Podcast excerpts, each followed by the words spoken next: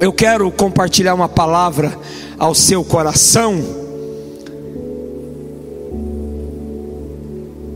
Está em Êxodo. Quem sabe onde fica Êxodo, diga amém. Possível se você não soubesse, né? Abra lá em Êxodo capítulo.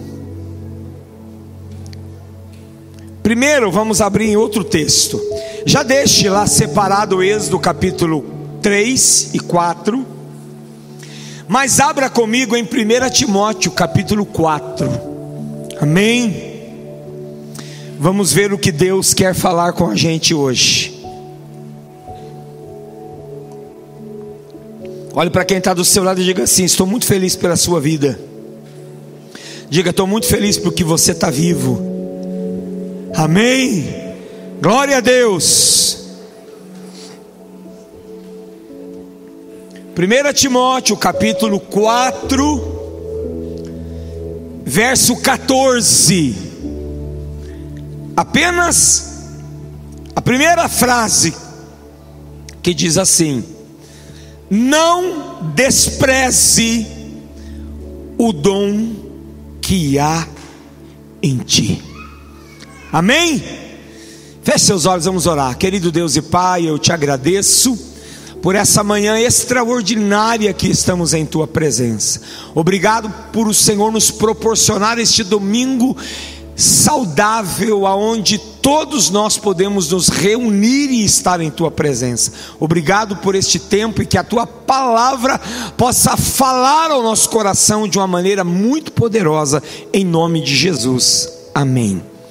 Só justificando a ausência da Andréia, minha esposa, ela está fazendo um curso desde sexta-feira. Sexta-feira foi das 8 às 9 da noite, ontem das 8 às 9 da noite e hoje das 8 até às 13 horas. Por essa razão ela não pôde estar aqui com a gente. Amém? Queridos, o apóstolo Paulo aqui nesta carta de Timóteo, ele é muito enfático no que ele está dizendo. Não há aqui um meio termo para você poder entender. Aqui Paulo está sendo enfático: não despreze. Em outra tradução você vai encontrar a Bíblia dizendo: não negligencie o dom que há em ti. E essa palavra, ela não foi apenas para aquele tempo. Essa palavra não foi apenas para aquela época. Essa palavra não foi apenas para a igreja primitiva ou para Timóteo apenas. Essa palavra ela se adapta a toda a história da humanidade. E essa palavra ela diz respeito à minha vida e à sua vida nos dias em que nós estamos vivendo hoje.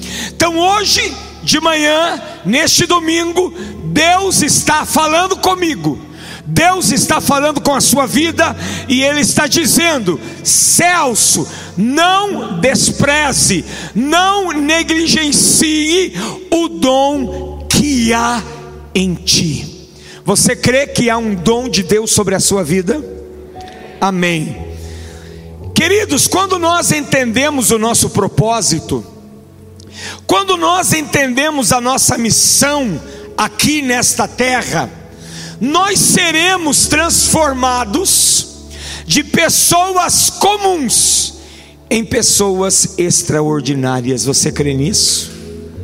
Amém? Preste atenção: existem pessoas comuns, existem pessoas normais, existem pessoas que não vão fazer a diferença na vida de ninguém, porque elas não descobriram o seu propósito. Existem pessoas que não vão acrescentar nada na vida de ninguém, porque elas não descobriram o seu propósito. Existem pessoas que tanto faz como tanto fez. Mas existem pessoas que foram pessoas comuns, mas que a partir do momento que entenderam o propósito da sua vida, passaram a ser pessoas extraordinárias. Pessoas extraordinárias são pessoas que fazem a diferença na vida do outro. Pessoas extraordinárias são pessoas que conseguem mudar a vida de alguém com a sua vida, com o seu testemunho. Pessoas extraordinárias não vivem na mesmice, não são pessoas paradas, acomodadas. Pessoas extraordinárias são pessoas que sempre estão em movimento. E nós temos aqui nessa manhã pessoas extraordinárias? Você tem essa convicção de que você é alguém extraordinário? Se você é alguém extraordinário, não há dúvidas de que você está fazendo diferença na vida de alguém, que você está fazendo diferença onde você vai, você está fazendo diferença na sua casa, na sua família, e quem sabe você poderá fazer diferença no bairro que você mora, na cidade que você foi plantado. Você crê assim? Diga amém, Jesus. É claro que ser extraordinário não é tão simples como às vezes nós pensamos. Ser extraordinário não é tão fácil como nós às vezes imaginamos. Para ser extraordinário, será necessário você aniquilar algumas objeções que nós mesmos criamos ou que foram impressas na nossa vida ao longo da nossa história. Pastor, como assim? Vou te explicar. Primeiro, o que é uma objeção? O que essa, essa palavra objeção tem a ver com a minha vida? Objeção é uma contestação. Alguém me diz alguma coisa e eu contesto. Alguém fala alguma coisa e eu contesto. Objeção é oposição, eu me oponho àquilo que alguém está falando acerca de mim ou acerca de algum assunto. Objeção é obstáculos que foram de alguma forma colocados à minha frente, para que eu não transpasse ou não transponha aquele limite ou aquela realidade que eu estou vendo. Isso é objeção. Fazer objeção é se contrapor diante de um fato. É argumentar de forma contrária, é alegar uma razão ou razões contraditórias aquilo que alguém está tentando me falar. É criar obstáculos, é dificultar o processo. Quem está entendendo até aqui, diga amém. Fazer objeção é fazer um impedimento, criando argumentos que venham inviabilizar o avanço do sucesso. Então, quando eu crio objeções, quando eu crio obstáculos, quando eu contesto, quando eu me torno uma oposição, eu estou criando argumentos que inviabilizam ou vão inviabilizar o avanço do sucesso ou daquilo que foi proposto. Você já viu aquela questão em que você tinha tudo para dar certo em determinada questão? Ou alguém disse: Olha, você tem tudo para ser isso, mas de repente nós mesmos criamos objeções, nós mesmos dificultamos, nós mesmos criamos obstáculos, nós mesmos nos tornamos uma oposição para nós para o sucesso, para aquilo que Deus quer e deseja fazer na nossa vida. Você acredita que Deus deseja fazer sucesso na sua vida em todos os aspectos? Quem crê, diga amém. Eu creio nisso. Fazemos objeções tão convincentes acerca de nós mesmos e daquilo que podemos nos tornar, que destruímos qualquer afirmação que o próprio Deus fez ou faz acerca de nós. Você entendeu? Vou ler de novo aqui, ó. Fazemos objeções. Quem faz objeções? Diga eu. Diga eu faço objeções. Então, ó, fazemos objeções tão convincentes. Porque, irmãos, quando nós queremos ser convincentes, nós somos, é verdade ou não é? Quando você quer argumentar sobre determinada situação, você é bom. Pastor Ezequiel está se tornando um cara expert lá na Câmara, porque ele aprendeu e está aprendendo a argumentar, a fazer objeções, defendendo aquilo que ele entende que é o mais certo e correto mediante a palavra de Deus. É o que ele faz hoje lá, representando a igreja e o reino de Deus. E nós vamos aprendendo a fazer objeções e nos tornamos experts, somos bons de convencimento. Só que às vezes, quando algumas afirmações são a nosso respeito, ou algo que Deus queira fazer com a gente, e nós criamos objeções, nós destruímos qualquer afirmação que o próprio Deus faz a nosso respeito. Quais são as afirmações que Deus já fez a seu respeito? Quais são as afirmações que Deus tem feito a teu respeito? Se você pegar a Bíblia, você vai ver que são inúmeras, são centenas, talvez é, é, é milhares delas. São muitas afirmações. Uma delas, Deus disse que estaria conosco todos os dias da nossa vida. Mas às vezes fazemos objeções que destrói essa afirmação de Deus. Há uma outra palavra que diz que nem um fio da nossa cabeça perecerá. Mas às vezes nós usamos um contraditório e fazemos determinadas objeções que a impressão que se tem é que Deus não está nem aí conosco, principalmente com o nosso fio de cabelo. Eu quero dizer para você algo nessa manhã. Toda a sua vida, desde o seu fio de cabelo à sua unha do pé, são importantes para Deus, porque foi Ele que te criou e te formou, a imagem e a semelhança dEle. E aí, se Deus diz: Olha, nenhum fio da tua cabeça perecerá, é porque nenhum fio da tua cabeça perecerá, é porque Deus está dizendo: Estou cuidando de você. Pastor, mas eu que não tenho cabelo, ou seu fio de bigode, a sua barba, ou seu couro cabeludo, seja lá o que for. Quem está entendendo, diga amém, Jesus. Alguém disse: objeção é uma resposta incisiva aquilo que já foi escrito a teu respeito. O quanto nós perdemos quando nós fazemos objeções acerca daquilo que está escrito a nosso respeito. Você sabia que tem uma linda história escrita a teu respeito? Você sabia disso? Quem sabia, diga amém.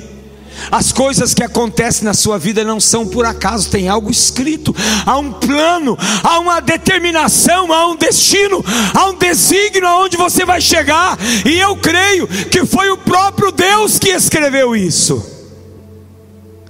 Mas às vezes a gente negligencia, às vezes a gente negligencia, às vezes a gente despreza, às vezes a gente não aceita ou não entende aquilo que Deus escreveu a nosso respeito. E a gente quer fazer do nosso jeito, da nossa forma. Deixa eu falar algo para você assim, ó do seu jeito e da sua forma não vai funcionar. Pode ir bem até um determinado tempo, mas vai chegar um momento que você vai se ver sem chão, você vai se encontrar descalço, você vai se encontrar nu. Por quê? Porque do seu jeito não vai funcionar. As coisas vão funcionar bem na nossa vida do jeito de Deus, porque eu sou dele, você é dele e pertencemos a ele. Do nosso jeito não vai dar muito certo. As coisas vão dar certo do jeito de Deus. Você crê assim? Diga amém, Jesus. O que precisamos compreender é que não somos os únicos que contrapomos aquilo que Deus fala, ou aquilo que Deus escreveu, ou aquilo que Deus pensa acerca de nós. O profeta Jeremias, é Jeremias que disse que os pensamentos que Deus tem acerca de nós não são pensamentos de mal, mas são pensamentos de paz. Mas nós não somos os únicos. Se a gente for para a Bíblia, nós vamos encontrar muitas pessoas que acabaram fazendo objeções daquilo que Deus tinha escrito acerca delas. Em muitas situações, Deus criava um cenário especial, e aí começa a entrar a Bíblia. Muitas situações, Deus criava um cenário especial para falar com o homem. Hoje Deus não cria mais isso, se bem que a gente às vezes quer, né? Se bem que às vezes a gente espera, pastor Ezequias, que o anjo venha literalmente, né? Se você vê um lençol voando aí, você já morre de medo, arrisca correr. Agora imagine um anjo descer na sua frente, o que é que você vai fazer? E a gente acha que anjo é lindo, que anjo é bonito, se você for pegar as descrições de anjo, você vai ficar com medo. Entendeu? Agora vamos lá para a Bíblia. Eu queria conseguir ministrar tudo hoje. Eu vou ser rápido aqui. Êxodo 3: Apacentava Moisés o rebanho de Jetro, seu sogro, sacerdote de Midian. E levando o rebanho para o lado ocidental do deserto, chegou ao monte de Deus, a Horebe. Apareceu-lhe o anjo do Senhor numa chama de fogo no meio de uma sarça. Moisés olhou e eis que a sarça ardia no fogo e a sarça não se consumia. Eu vou ler alguns versículos salteados, não vou nem pedir para você ficar observando a Bíblia, que você não vai dar tempo. Queridos, Deus aqui cria um cenário. Por que é que Deus cria um cenário? Para que houvesse da parte do homem uma maior interpretação daquilo que Deus queria falar com o homem. Não é porque Deus queria se aparecer, mostrar que é poderoso, Deus não precisa disso. Ele é e acabou. Mas Deus queria se revelar ao homem de uma maneira que o homem pudesse entender que realmente era Deus. Deus chamou Moisés e disse: Moisés, Moisés.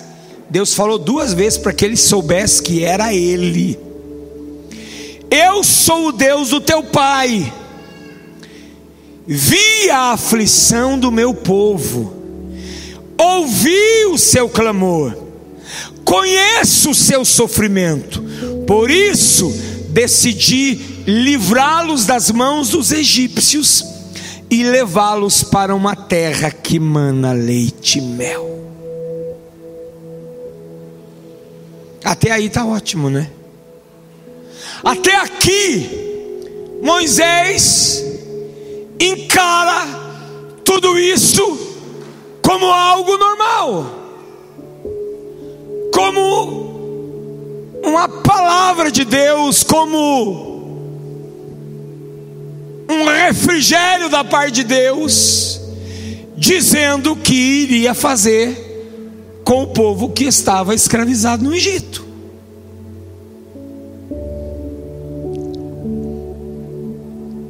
Mas o versículo 10 do capítulo 3, Deus muda o tom da conversa. Deus muda o tom do diálogo. Deus dá uma nova direção para a conversa. Preste atenção que Deus está falando com a gente aqui nessa manhã. E Deus diz para Moisés: Vem agora, e eu te enviarei a Faraó, para que tires o meu povo, os filhos de Israel, do Egito. Até aqui estava bom. Até aqui estava legal. Até aqui Moisés estava encarando tudo como normal.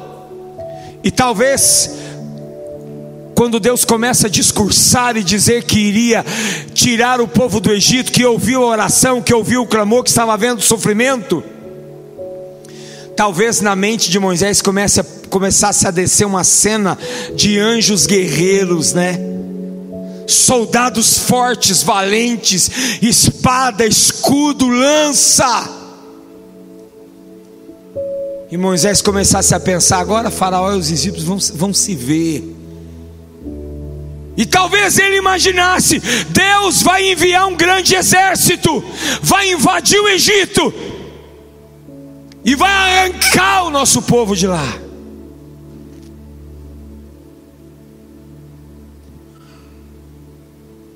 Moisés, até ali ouviu Deus atentamente, sem nenhuma objeção. E eu creio, e a gente entende isso, que muitos textos são apenas resumos. Porque talvez Deus tivesse falado mais coisas. E Moisés ouviu atentamente, mas quando Deus disse: Você é o homem, você é o homem que vai enfrentar Faraó. Olhe para quem está do seu lado e diga assim: Você é a pessoa que vai enfrentar Faraó. Oh, só teve um amém. Vamos de novo, vamos melhorar aqui, vamos melhorar essa frase. Olhe para a pessoa e diga assim: Você é o soldado que vai enfrentar Faraó. Aleluia! Glória a Deus! Nós pensamos que é sempre o outro. Nós pensamos que é sempre a outra. Não. Pega a mãozinha e bate assim: sou eu mesmo. Moisés está aqui colocando em xeque as palavras do próprio Deus acerca de quem ele era e acerca do seu potencial, e às vezes nós fazemos isso. Deus nos escolhe para determinadas missões, Deus nos escolhe para determinadas tarefas. E às vezes a gente coloca a afirmação de Deus em xeque. Mas eu, eu achei que o Senhor ia mandar os anjos. Eu achei que o Senhor tinha um exército separado. Eu achei que o Senhor tinha um exército pronto. E só estava me avisando do que ia fazer. Mas agora o Senhor diz: Vem comigo, que você é o homem que vai enfrentar Faraó. Moisés sabia quem era Faraó, Moisés conhecia Faraó. Moisés sabia o potencial de guerra do Egito. Moisés sabia que o coração de Faraó era um coração maligno.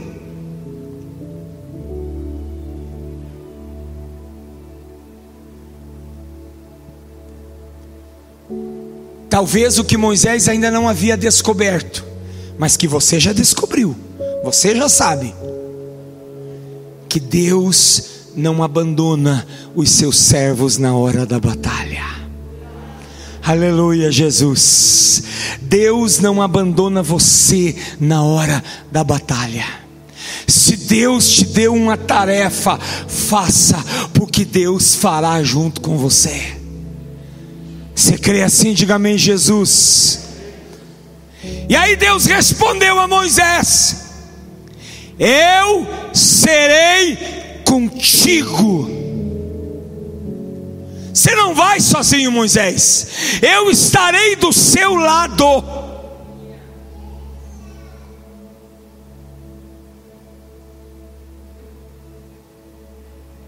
Mesmo depois de um relatório desse, mesmo depois de uma afirmação dessa, Deus disse para Moisés o que ia acontecer. Se você pegar o capítulo 3 inteiro e ler, você vai ver, o 4 também. Ó oh, Moisés, vai acontecer isso, vai acontecer isso, vai acontecer isso, eu vou fazer isso, vai ser desse jeito, vai ser dessa forma, vai ser assim assado. Deus não disse que apenas iria com ele, mas Deus disse como as coisas aconteceriam. Amém? Mas eu penso que a palavra de Deus dizendo a você: Eu serei contigo, basta. Olha para quem está do seu lado e diga assim: Deus te disse que Ele será com você. Lá no capítulo 4, verso 1, mesmo com todo esse discurso, Moisés tem dúvidas. E ele diz o seguinte: Mas eis que não crerão em mim e nem me ouvirão. Isso que não parece às vezes meio similar essas falas, né? Essas falas são muitas falas internas nossas. São muitos medos internos que nós temos. São muitas dúvidas internas que nós temos são objeções que nós fazemos aquilo que Deus está afirmando a nosso respeito e a respeito daquela situação. Aí Deus dá poderes a Moisés. O cajado se transforma numa serpente. A mão fica leprosa, depois fica limpa. Deus dá sinais, Deus dá provas que estaria com ele, para que o povo pudesse crer que Deus realmente havia aparecido a Moisés e falado com ele. Era como se Deus estivesse dizendo: Moisés, há ousadia sobre a sua vida, há autoridade sobre a sua vida. Mas Moisés diz não. Havia raízes profundas dentro de Moisés, de uma autoimagem negativa, do que ele pensava de si mesmo, de como ele se via, de como ele se enxergava. A autoestima de Moisés era muito baixa. E às vezes nós damos respostas negativas a Deus, porque não nos vemos, não nos enxergamos, não sabemos quem somos, porque temos dúvidas, porque temos medos, temos raízes dentro de nós que precisam ser arrancadas em nome de Jesus, senão você nunca vai chegar ao sucesso daquilo que Deus planejou para você. Aí Moisés disse, de novo: Ah, Senhor! A gente fica quase com pena do Moisés, não é verdade? Ah, Senhor, eu nunca fui eloquente. Quer dizer, não tenho a, a boa oratória. Não, não sou um cara de uma voz eloquente, potente, não, não sei falar nem antes e nem depois que falaste ao teu servo, pois sou pesado de boca e pesado de língua. Alguns estudiosos dizem que Moisés tinha um problema na fala, que ele poderia ter sido gago. Não, não há uma comprovação, mas há, dizem. Mas aqui, Moisés afirma o contrário do que Deus está dizendo que ele era. Presta atenção aqui, você já não em algumas razões, em alguns momentos da sua vida? Será que a forma como você se porta, será que a maneira como você se comporta, será que a maneira como você fala, você não está negando aquilo que Deus está afirmando a teu respeito?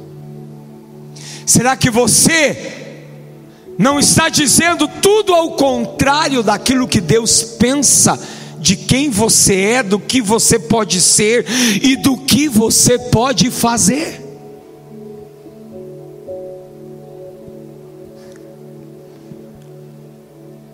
Aí parece que Deus dá um tom de, de uma perca de paciência, né?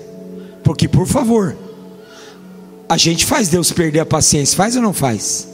A gente faz, a gente é bom nisso.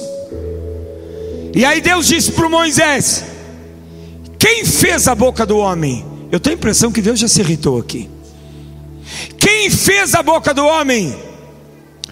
Ou quem fez o mudo e o surdo, o que vê ou o cego, não sou eu, o Senhor?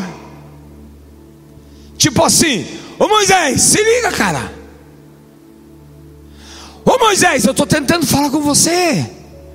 Estou tentando dizer que você um dia era um homem comum, Moisés.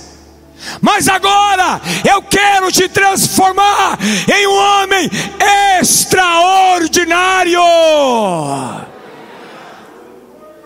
Às vezes Deus está querendo fazer isso com a gente, mas nós continuamos de cabeça baixa, nós continuamos negando, nós continuamos de cabeça é, para o chão, nós continuamos dizendo não, nós continuamos negando o fato de que Deus escolheu você para ser um homem e uma mulher extraordinária.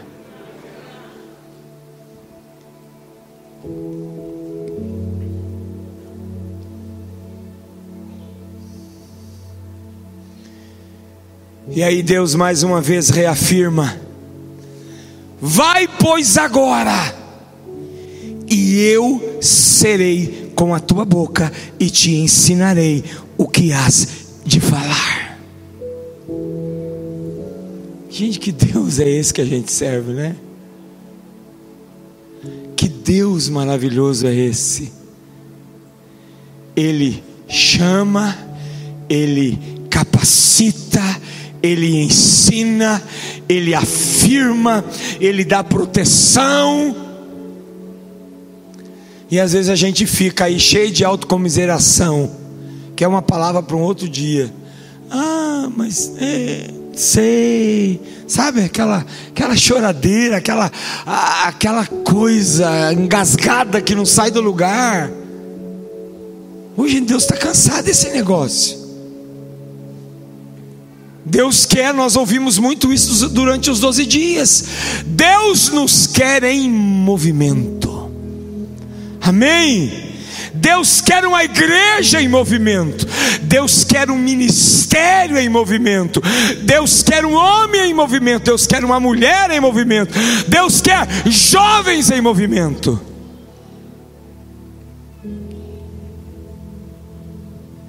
Infelizmente, o homem vai usar de todos os argumentos que possui para fugir do seu propósito de vida. Você sabia disso? Nós vamos usar de todos os argumentos que possuímos para fugir do propósito de vida.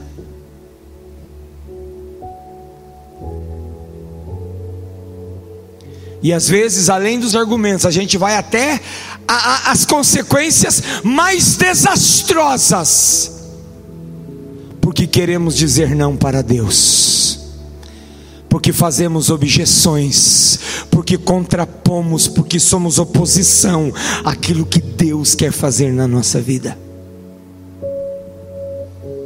Assim como foi Jonas, olha bem, Jonas colocou a tripulação de um navio inteiro em risco. Porque ele fez objeção à tarefa, à missão, ao chamado que Deus deu a ele, causando enorme prejuízo, um monte de, de suprimento de alimento sendo lançado fora. Está lá em Jonas, capítulo 1, verso 4. Mas o Senhor lançou um forte vento sobre o mar e fez no mar uma grande tempestade, e o navio estava a ponto de se despedaçar. Quem que causou essa grande tempestade aqui foi o diabo? Foi o diabo não? Foi o tranca-rua? Foi o maioral? Foi o destruidor? Hein? Porque lá em, em em João 10, 10, né? João 10, 10, diz que o diabo veio para matar, roubar e destruir. Então é o diabo que estava destruindo, ia destruir esse barco aqui? Me ajuda, irmãos. É o diabo? Quem? Quem quer destruir esse barco? Quem provocou a tempestade? Deus.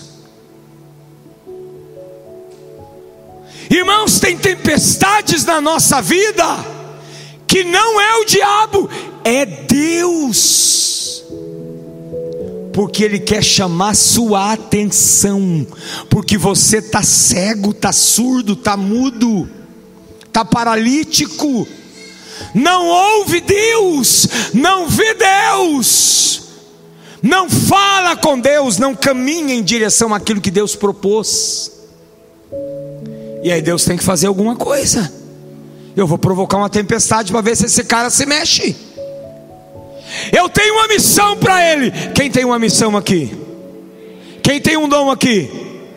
Eu tenho uma missão para ele, eu tenho um propósito na vida dele, eu tenho uma tarefa que é muito maior do que a vida dele. Queridos, entenda que o propósito que Deus tem para nós, para a sua vida, é muito maior do que a sua vida, é muito maior que a sua vida.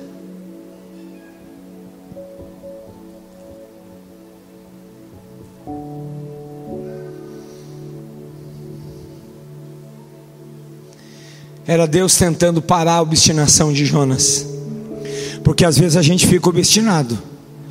A gente fica tão obstinado com algumas coisas que se esquece de Deus. Verdade, irmãos, o homem é assim.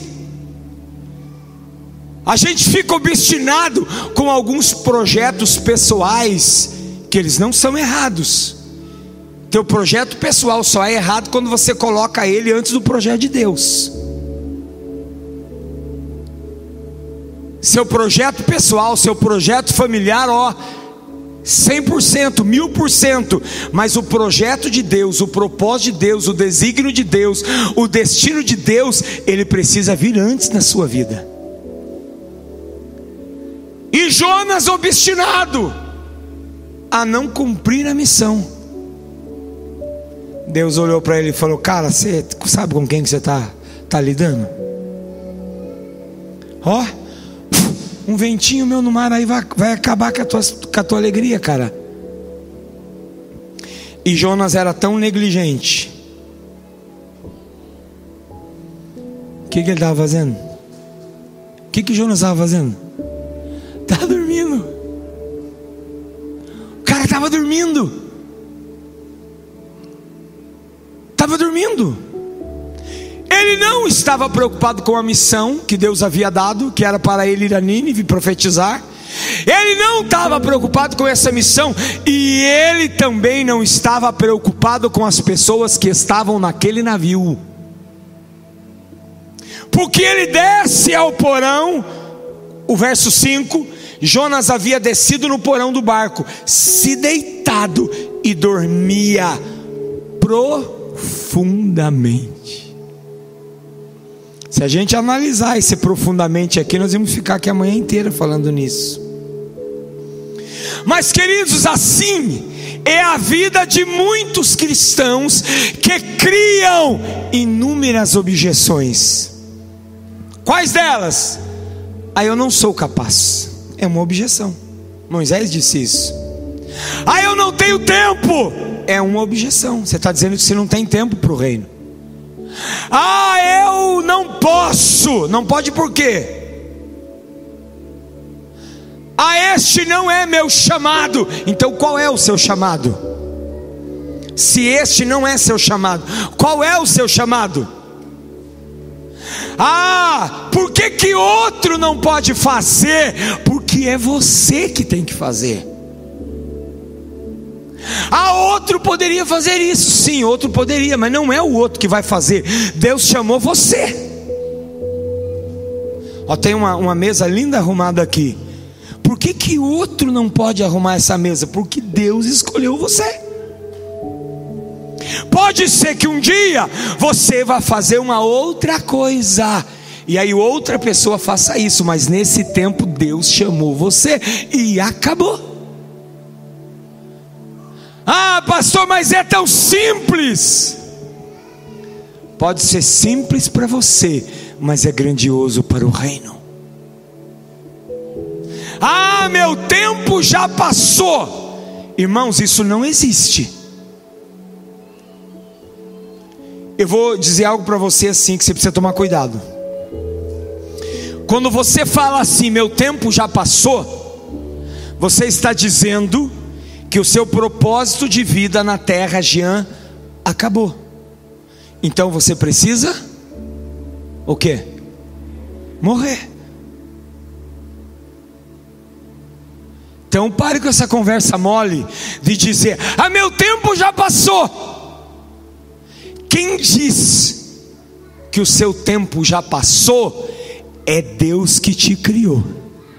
Amém? Não é ninguém aqui deste mundo e nem você vai criar objeções dizendo que o seu tempo passou. Isso é desculpa, é objeção que tem que ser aniquilada para que você volte a cumprir o propósito que Deus te chamou para fazer. Ah, este não é o meu dom, então qual é o seu dom? Se este não é o seu dom, qual é o seu dom? Deus se enganou então? Deus se enganou com você? Ah, já tem muita gente fazendo. Quanto mais melhor. O reino de Deus é assim, entenda a conta de Deus. A conta de Deus não é de menos, a conta de Deus é sempre de mais. Quanto mais pessoas fizerem, melhor é. Quanto mais pessoas ganharem almas, melhor é. Quanto mais pessoas cantarem, quanto mais pessoas adorarem, quanto mais pessoas tocarem, quanto mais pessoas pregarem, falarem, evangelizarem, mais o reino cresce e a volta de Cristo se aproxima. Ah, estou cansado. Certa vez Israel disse que estava cansado. Deus chegou no vidinho e falou: Levanta e anda, porque não será aqui o vosso descanso. É verdade que a gente cansa? Sim, todo mundo cansa, é normal. Mas aí você vai ficar deitado até quando? Você vai ficar no estágio da canseira até quando? Vai lá para Isaías 40, o que, que a Bíblia fala? Que aqueles o que? Vocês estão ligados, né ou não? Aqueles que esperam no Senhor renovarão as suas forças. Quer ser extraordinário? Renove as suas forças. Estou desanimado. Vixe. Aqui é feio nessa fala. não vou nem comentar sobre isso. Irmãos, na verdade eu vou precisar terminar. Vamos ficar de pé, não dá mais tempo. É quase onze e meia.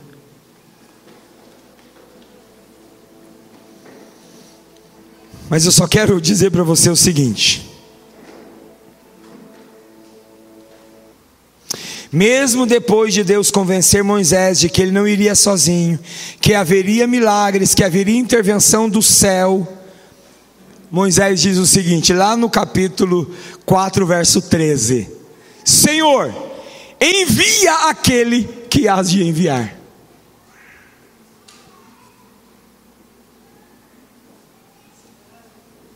Mas chega uma hora que Deus não aguenta mais. E aí, lá no verso 14, a Bíblia diz: Então a ira do Senhor se acendeu contra Moisés. Irmãos, Deus não está brincando com a gente. Deus não está brincando com você. Deus não está brincando com o ministério que Ele colocou nas tuas mãos, com o dom que Ele te deu. Por isso, Paulo disse a Timóteo: não despreze, não negligencie o dom que há em ti. O que Deus chamou você para fazer, faça e descubra mais, procure mais. Não seja um ativista cristão, mas se dá tempo na tua agenda. Se há fome, se há sede, se tem alguma coisa que ainda queima dentro de você, descubra o que é. Descubra o que é. Eu não tenho dúvidas que Deus tem coisas grandes para a sua vida e para a vida dessa igreja. Amém? Agora, não espere a ira de Deus se acender contra você. Pastor, mas Deus faz isso? Faz. A Bíblia diz que Ele é justiça. Mas e a graça? A graça é para salvação. Ou você acha que depois que a graça veio, você não precisa fazer mais nada? Só ficar com a boca aberta, olhando para o céu, feito um bobo? Não, não pense dessa forma.